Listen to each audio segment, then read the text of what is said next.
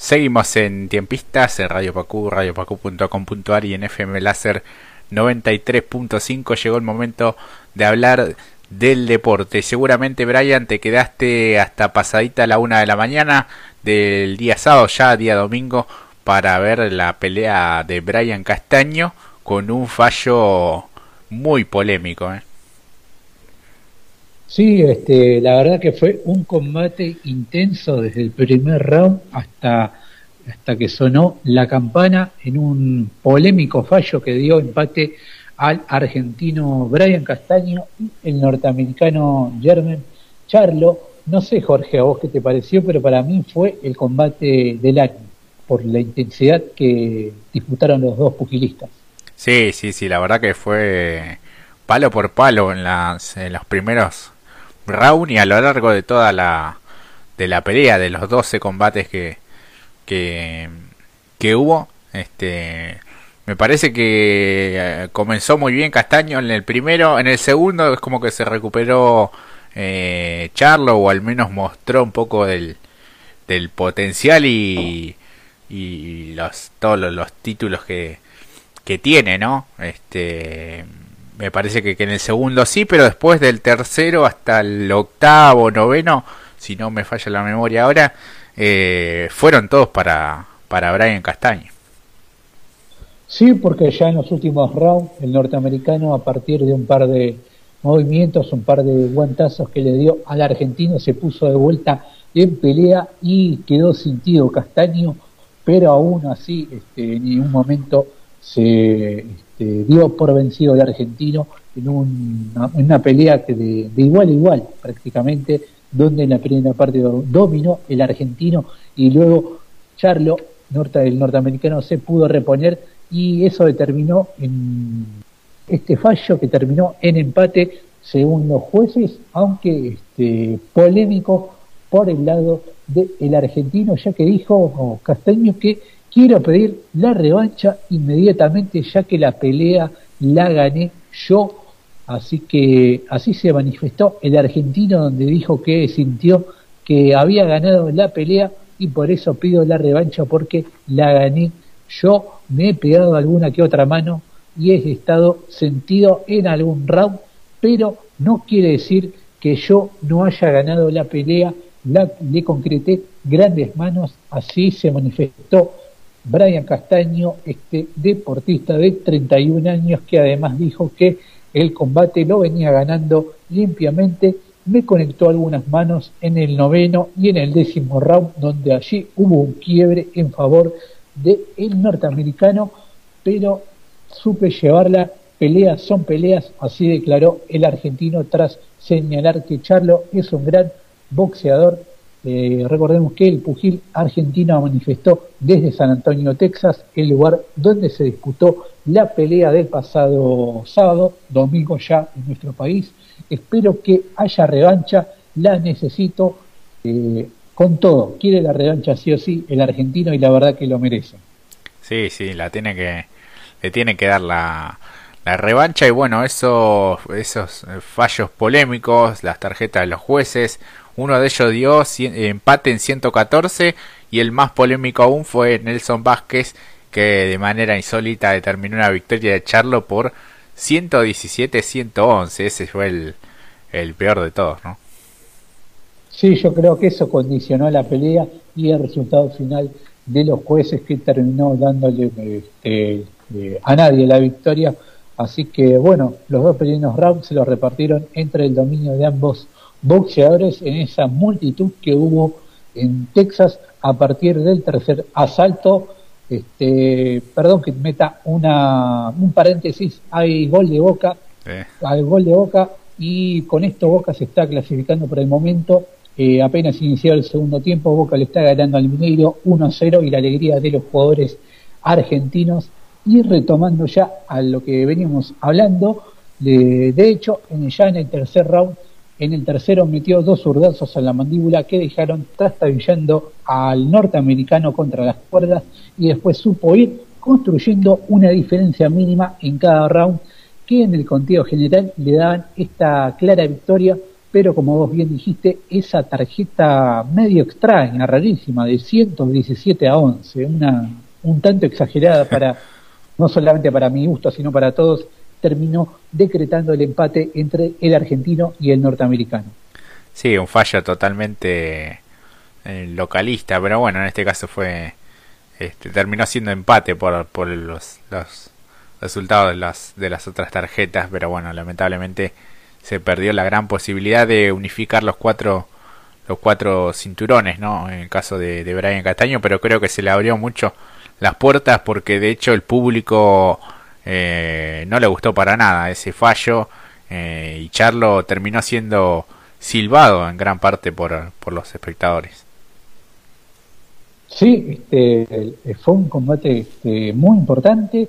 Charlo, que ha sido abucheado por gran parte, eh, jugando de, local, como se dice en la jerga futbolística o deportiva, y aún así este, hay que ver la palabra del boxeador norteamericano para saber si tiene revancha o no eh, el argentino para este otro combate donde exponían los cuatro títulos unificados de las diferentes asociaciones que regulan el boxeo a, eh, nivel mundial. Sí, sí, sí, sí, sí. Así que bueno, eh, pasamos del boxeo al fútbol porque Lucas Prato rescindió su contrato que lo mantenía legado con River Plate, así que el delantero dejó oficialmente de ser jugador de la institución de Núñez, en rescisión del contrato.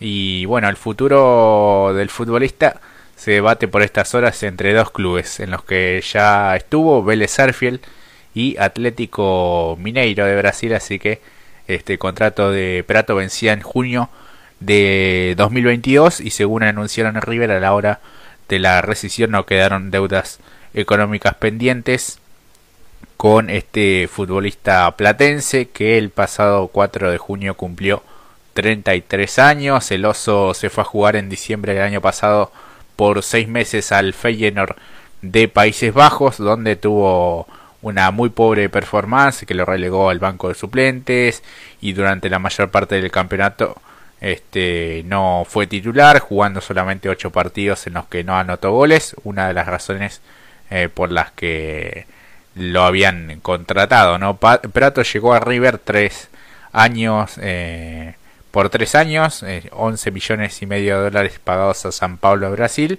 y en el club de Núñez anotó 26 tantos, entre ellos los dos que le convirtió a Boca en la ida y vuelta de la final de la Copa Libertadores 2018 y con la franja roja disputó 109 encuentros. Eh, recordemos que eh, a principios de mayo había sufrido una fractura en el tobillo derecho en un encuentro que su equipo, el Feyenoord, perdió por 3 a 0 frente a Ajax y todavía le quedan algunos meses más de eh, recuperación. Además de estos dos clubes que mencionamos que lo pretenden, Prato, bueno, también jugó en Boca, en Tigre Unión en Argentina y en el exterior lo hizo en el Lin Oslo de Noruega la Universidad Católica de Chile y el Genoa de Italia, ¿no? Este futbolista que también tiene pasado en el ascenso porque jugó en Defensores de Cambaceres. Este, así que veremos cuál es el, el destino de, de Lucas Prato, un gran goleador que bueno, en el último tiempo perdió terreno en, en River y creo que la relación con Gallardo no quedó de todo bien por algunas declaraciones que dio también en las, en las últimas horas y bueno, eso sumado a una deuda que, que la institución de Núñez mantenía con él, bueno, terminaron llegando, llegando a un, a un arreglo y la desvinculación directamente de este delantero, Brian. Así es, este, bueno, además de los clubes que lo pretenden y el mencionado San Pablo, Prato, recordemos que tuvo un paso fugaz por Boca, y algunos otros clubes del fútbol argentino y también lo hizo en el exterior, en el Line de, de Oslo, Noruega, la Católica de Chile y el Genoa de Italia. Una pena, ¿no? Porque Prato había llegado al Feyenoord de, eh, fútbol de los Países Bajos, donde Aishi lamentablemente tuvo una lesión de la cual no se pudo reponer y perdió titularidad en el equipo holandés y ahora en esta vuelta a River no ha tenido, eh, no ha tenido lugar y por eso ha terminado su vínculo laboral con la institución de, Núñez. Así es, así es, sí.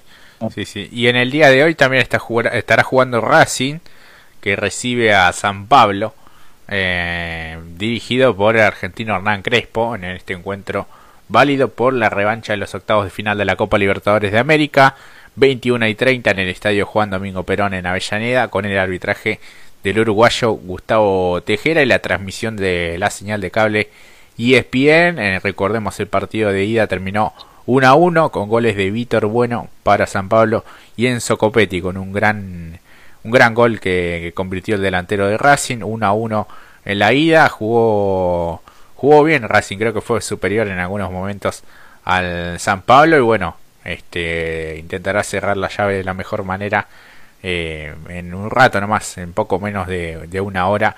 Las probables formaciones de Racing, Arias en el arco, Cáceres, Sigali, Martínez, Neri Domínguez y Eugenio Meno en la defensa, Leonel Miranda, Aníbal Moreno, Ignacio Piatti de medio campo, Enzo Copetti y Tomás Chancalay en la delantera, los dirigidos por Juan Antonio Pizzi.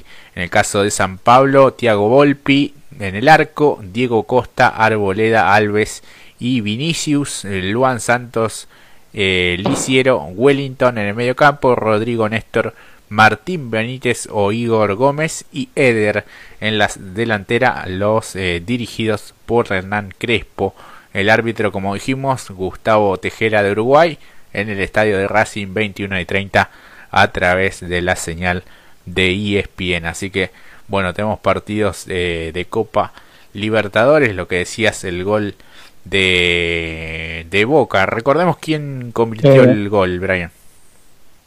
Este, hay novedades porque mientras vos estabas, eh, estábamos comentando todo esto, ocurrió de todo en, Brasil. Sigue, 0 a 0. anular el gol de Boca, 0 a 0, y, se armó una trifulca, un escándalo una supuesta falta o offside, porque la verdad que la transmisión están confundidos, no saben qué es lo que pasó. No. Hitch este, anula el gol de Boca, los jugadores se tiraron sobre incluso la cámara, una de las cámaras que hay de la transmisión oficial, Russo gritando en la mitad del terreno de juego, este, el partido se desmadró, y Boca que le vuelve a pasar lo mismo que la semana pasada, le anulan un gol polémico y bueno, siguen 0 a 0 en 70 minutos, están yendo a penales con este resultado, muchísima bronca del lado del equipo argentino y acaban de explotar las redes sociales. Recordemos, Boca sigue empatando sin goles en Brasil por este gol en donde el VAR acaba de intervenir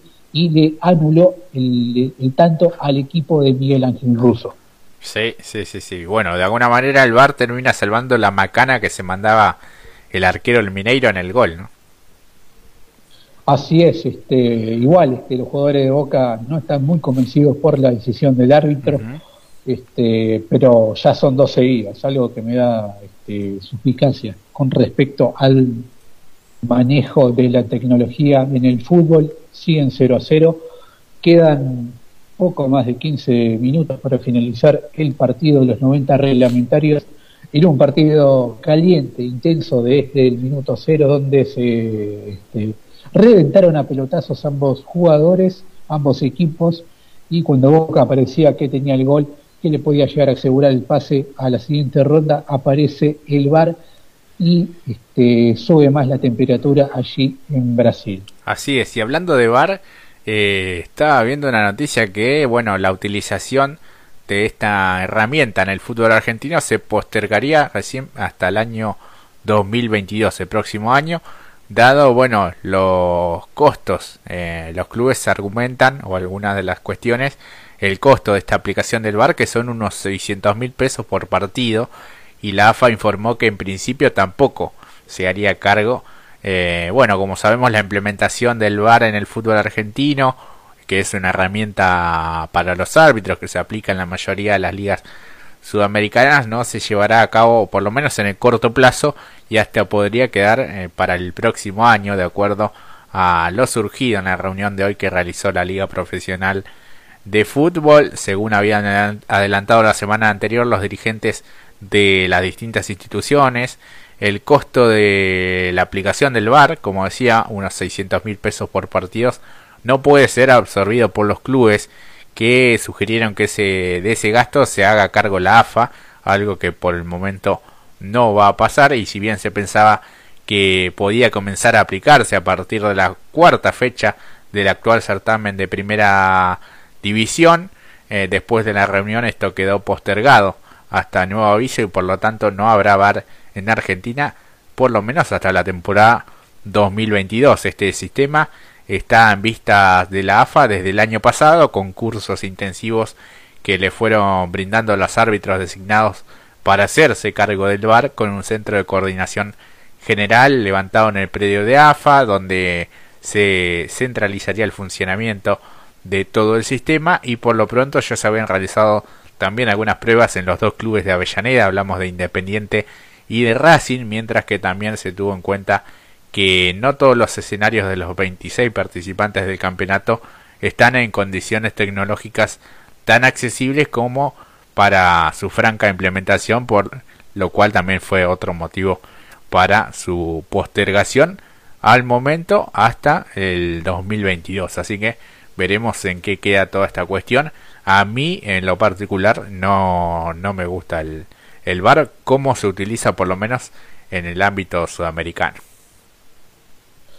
No, porque si uno ve cómo se utilizó de forma correcta en algunas competiciones internacionales, estamos hablando de Europa, se ha utilizado de forma correcta y los fallos han sido mínimos, pero del otro lado del continente no parece ser así y está quedando en claro en esta noche eh, por lo que está ocurriendo en el partido de Boca, y no solamente de Boca, sino en algunos otros partidos y ediciones anteriores donde el VAR ha sido determinante para dejar algún equipo eliminado con fallos polémicos, así que sí, este, llega el momento, cuando llegue el momento de usar el VAR en nuestro fútbol, esté a cargo de gente mínimamente capacitada.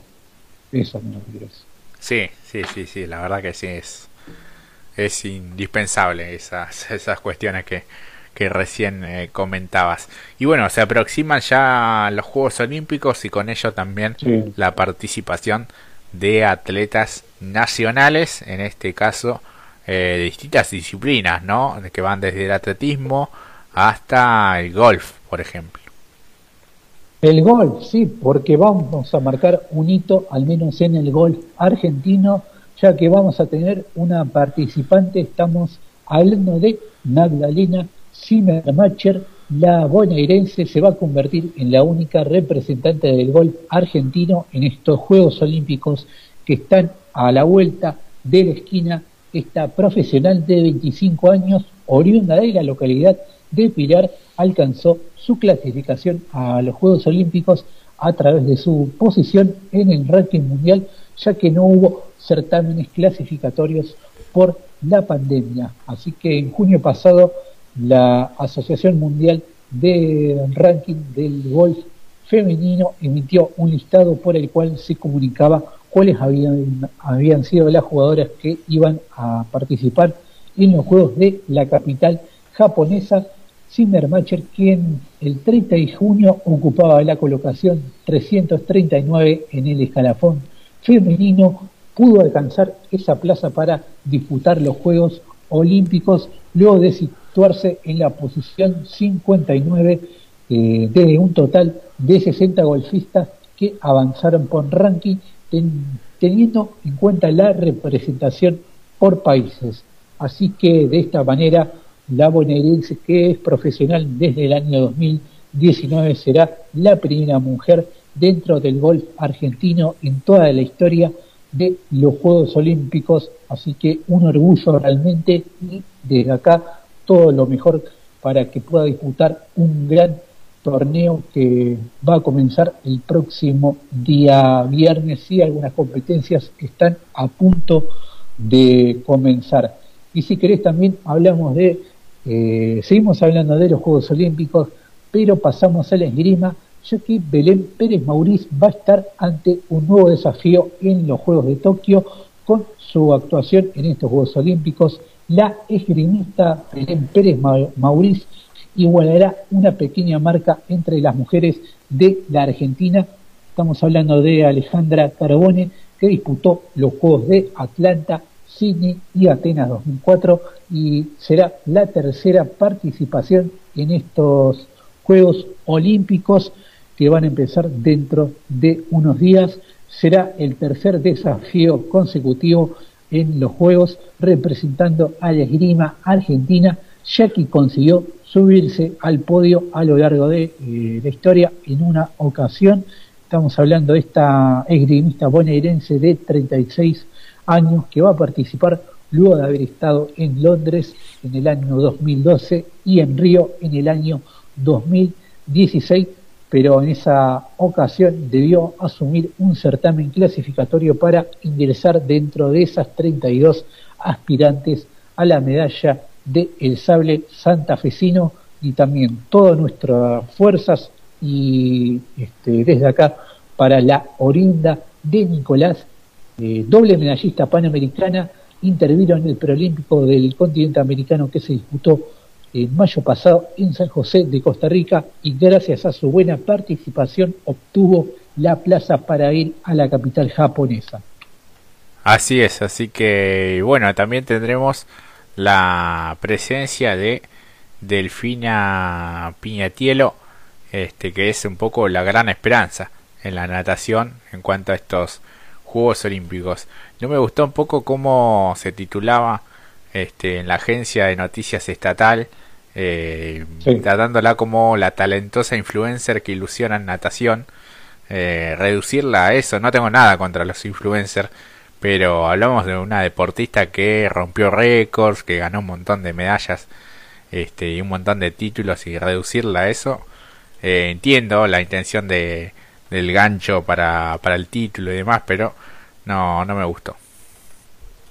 Sí, la pifiaron con el título, porque fue una de las figuras en algún torneo internacional de natación en el año 2017, figura en los Juegos Juveniles del año 2018 disputados en la capital argentina y ahora esta deportista de 21 años ya está dentro de las instalaciones del Centro Acuático de Tokio, escenario donde se va a disputar la natación olímpica. Unas horas antes, Piñatelo había conocido la Villa Olímpica que va a albergar su máximo deseo. Uy, otra vez te, te perdimos, Brian. Pero bueno, estaba muy asombrada, no, no lo podía creer después de estar allí. A ver ahora. Sí, no, lo que te decía esto, una joven de 21 años que decía, no lo puedo creer, estamos, este, eh, es la primera Villa Olímpica, ¿no?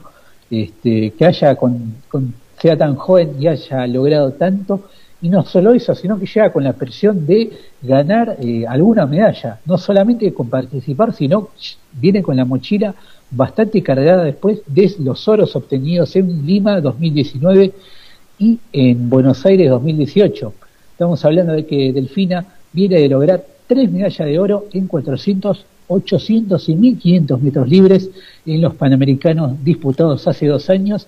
Así que en Tokio la, eh, la jugadora, la, la jugadora no, la atleta va a competir en estas, en estas últimas dos especialidades, la de 800 y los 1500 libres. Recordemos que la delegación de natación estará junto a Virginia Bardach, Julia Sebastián y Santiago Grassi. Junto a ellos se realizó la preparación en Dubái, en los Emiratos Árabes, quedando a la espera del inicio de la actividad en los Juegos Olímpicos que va a comenzar el próximo sábado 24 de, de julio. Así es, así que bueno, ojalá que todos estos deportistas que hemos mencionado y todos los que van a ser parte de la delegación argentina puedan eh, obtener buenos resultados, puedan participar y puedan ser competitivos. Sobre todo hay mucho esfuerzo, eh, son muchos años de, de preparación, es eh, mucho tiempo dedicándole lo mejor a, un deporte y la verdad que hay que sacarse el sombrero y destacar el gran trabajo que, que viene haciendo y el que van a hacer seguramente en estos Juegos Olímpicos. Son Juegos Olímpicos de Tokio 2020, ¿no? no decir 2021 más allá que sean en el 2021 no es correcto, ¿no? No es correcto, aunque confundo un poco, ya que la, es la edición que se pudo haber, eh, que se tuvo que realizar el año pasado, pero por motivos que ya son de público conocimiento, no se llevaron a cabo. La delegación va a, comentar, va va a contar con 117 deportistas argentinos y la franja horaria irá desde las 7 de la tarde hasta las 9 de la mañana, siempre en horario de nuestro país, Jorge. La verdad que va a haber que madrugar este, y prepararse ahí el cafecito, la manta para acompañar a nuestros deportistas. Y si querés te leo algunos de los fixtures a mano. Dale. Dale. Este, bueno, como habíamos dicho al principio del programa, el fútbol va a estar debutando con Australia el próximo jueves a las 7.30 en el Sapporo Dome de Japón. Allí Argentina disputó, si mal no recuerdo, Argentina-Inglaterra del año 2002 en ese estadio cerrado. Va a debutar el equipo de Batista y luego ya el viernes 23 a las 8 de la mañana la ceremonia de apertura. Algunos destacados de ese día eh, son muchos. Si querés te digo, a las 21 horas Horacio Cifuentes y Gastón Alto en los preliminares del tenis de mesa. Luego a las 22.15 Lucas Guzmán va a estar en taekwondo. A las 22.40 viene el primer o el segundo debut del equipo a nivel este, competitivo. Estamos, hablando a nivel de grupo. Argentina-Francia por el handball masculino y ya a las 23 horas el ciclismo ciclismo de ruta con Eduardo Sepúlveda, ya el sábado 24 a las 0 horas. Cuello va a estar en las preliminares de peso pluma. Un ratito después se viene el hockey masculino con Argentina-España. Luego a las 2 de la mañana y 20 minutos Argentina-Rusia por el handball, eh, por el voleibol masculino, perdón. Después tenemos actividad a las 7 de la mañana con Brian Arregui con las preliminares de boxeo Después, 8.30 de la mañana, las eliminatorias de natación con la participación de Virginia Bardach y ya eh, a las 11 de la noche de nuestro país, Argentina, Estados Unidos por el vóley femenino. Así que bastante cargada la agenda de este primer fin de semana de competencias, donde el día domingo a las 4.30 de la mañana, Argentina-Egipto, la segunda participación del seleccionado olímpico. Luego a las 7 de la mañana por el hockey masculino Argentina, Japón van también es un segundo compromiso. Delfina Piñatelo, 8 y 40 de la mañana, va a tener su primera eliminatoria en los 400 metros libres de natación. Y ya a las 22.30 del día domingo, en Rugby 7, un partido para nada fácil va a tener los, los Pumas 7 cuando enfrenten a Australia y también 10 minutos más tarde, porque recordemos así son los Juegos Olímpicos, se suelen sobreponer las competencias por el handball masculino, Argentina, Alemania también, la segunda presentación del equipo de Manolo Cadenas. Así es, bien completa toda la información porque ya viernes, sábado y domingo y de restantes días ya entre semana eh, pero bueno, por lo menos ya está bien completo todo el fixture de nuestros atletas nacionales. Así que bueno, cualquier cosa entran en la nota eh, de Brian. Está allí en radiopacu.com.ar en la sección de deportes. Está todo completo, bien completo. Eh, cada una de las presentaciones con días y horarios y demás. Así que bueno, vamos a poder mirar eh, algunos a través de eh, la pantalla de Teis Sport finalmente, ¿no? Sí, finalmente se resolvió y Teis Sport va a tener enviados especiales eh, a, Tokio y por el aire, por supuesto, la televisión pública en sus distintas plataformas va a estar transmitiendo los Juegos Olímpicos. Hay que ver Deporte B si finalmente se suma o no y tendremos otro canal más porque creo que van a ser un duplex, aunque no está finalmente confirmado del todo. Rara la señal satelital que conocemos todos por televisión satelital, que no va a estar transmitiendo los Juegos Olímpicos. Y este, para los que tengan YouTube y no tengan acceso a cable, la señal de Claro voy a decirlo, bueno, te voy a decir la marca, Claro TV va a poner cuatro señales liberadas a través de YouTube para que puedan seguir los Juegos Olímpicos de forma gratuita, sin costo alguno, al igual que los Juegos Olímpicos del año 2016, cuando a través de YouTube transmitió eh, prácticamente todos los Juegos Olímpicos. Así que para quien no tenga acceso a cable, es una de las opciones que tienen para seguir los Juegos de Tokio. Así es, así que bien completa toda la información. Y bueno, Brian, nos vamos despidiendo hasta el próximo martes. Refrescó bastante ¿eh? esta noche, ya se, se siente el frío. Empezamos el programa con 14 grados y a las 21 horas clavadas tenemos 10 grados en el área metropolitana de Gran Buenos Aires, lo que da a entender que tenemos una térmica un poquito más baja, así que abrigarse y cuidarse del frío y sobre todo del cuello la cabeza. Así que bueno, Jorge, qué gran día del amigo pasar acá haciendo radio, la verdad que te agradezco. Y, así damos por finalizada una nueva edición de Tiempistas. Así es, eh, hemos pasado un gran momento eh, compartiendo con todos nuestros oyentes en Radio Pacú y en FM Láser 93.5. Por mi parte, nos volveremos a encontrar, Brian, el próximo martes a las 19 para hacer un nuevo programa. Y bueno, este, a seguir eh, cuidándose como siempre y un gran abrazo para todos. Que termine muy bien.